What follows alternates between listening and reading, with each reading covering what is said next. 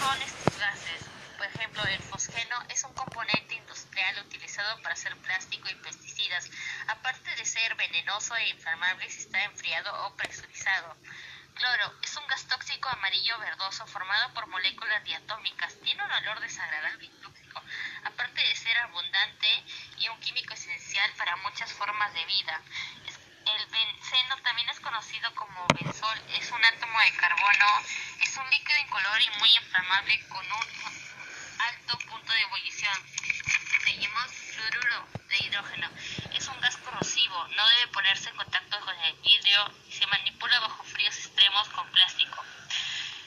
Sulfuro de hidrógeno. Este gas es el más pesado que el aire. También es inflamable, incoloro, tóxico, donífero y su olor es de descomposición. Amonio. Es una, el amonio es un cation poliatómico cargado positivamente y se forma mediante protonación del amoníaco. Cloruro de hidrógeno es un componente químico formado por un átomo de cloro unido a uno de hidrógeno. Es un componente tóxico, corrosivo y de olor picante y sofocante.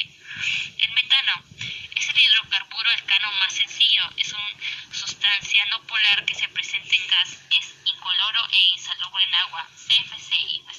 Son una familia de gases que se emplean en diversas aplicaciones, principalmente en la industria refrigeración y de aerosoles. Tienen mucha persistencia atmosférica. Vamos por la pregunta 2. Explica los problemas que, vamos a explicar los problemas que causan los gases tóxicos. Por ejemplo, el gas asfixiante reduce la concentración de oxígeno, puede provocar muerte por asfixia. El gas irritante, al ponerse este gas, puede causar eh, traquelitis, bronquitis y bronquiolitis. El gas tóxico puede provocar picazón en la garganta, dificultad para respirar, picazón en los ojos y nariz y también asfixia. El gas metálico tóxico puede causar el colapso de oxígeno en el organismo, puede causar también náuseas, cefaleas, mareos, convulsiones o vómitos. El gas metálico nervioso puede causar asfixia, vómitos y mareos picación en los ojos y nariz. Pregunta 3. ¿Qué es la lluvia ácida y el calentamiento global? La lluvia ácida es una de las consecuencias de la contaminación atmosférica. Los gases procedentes de la quema de combustibles reaccionan con el oxígeno del aire y el vapor de agua, transformándose en ácidos que se depositan sobre la superficie terrestre a través de las precipitaciones. Y el calentamiento global es el aumento a largo plazo de la temperatura media del sistema climático de la Tierra.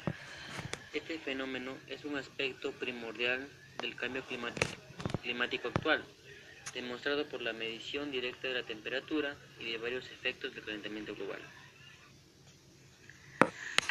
Pregunta 4. Causas y consecuencias de la polución o contaminación atmosférica. Las causas podrían ser las tormentas de polvo, las erupciones volcánicas, las extracciones de mineras, la producción de pesticidas, la deforestación, la quema de basura. Las consecuencias son las enfermedades respiratorias, las enfermedades dermatológicas como el acné o algo más, disminución de la capa de ozono. Pregunta 5. ¿Qué es el smog? Es una forma de contaminación originada a partir de combinaciones de aire con contaminantes durante un largo periodo. Existen dos tipos de smog, industrial, el que todos conocemos de las fábricas, y el fotoquímico, que no lo causa el hombre, sino que es totalmente natural. Pregunta 6. ¿Qué enfermedades producen la contaminación? Eh, la contaminación puede producir cáncer de pulmón, bronquitis, acné, asma, derrame cerebral, hipertensión, etcétera, que es muy dañino. 7. En casa y en la vida diaria, ¿cómo puedes ayudar a evitar la contaminación y cuidar nuestro planeta? Bueno, podemos empezar generando conciencia sobre este problema y luego intentar dejar los malos hábitos que contribuyen a la contaminación de esta, este, de esta contaminación. Podemos dejar esos hábitos dañinos que contribuyen a la contaminación con gran, con gran frecuencia. Y bueno, profesora, este ha sido nuestro podcast sobre los gases tóxicos, qué causan y qué consecuencias pueden tener. Muchas gracias. Muchas gracias.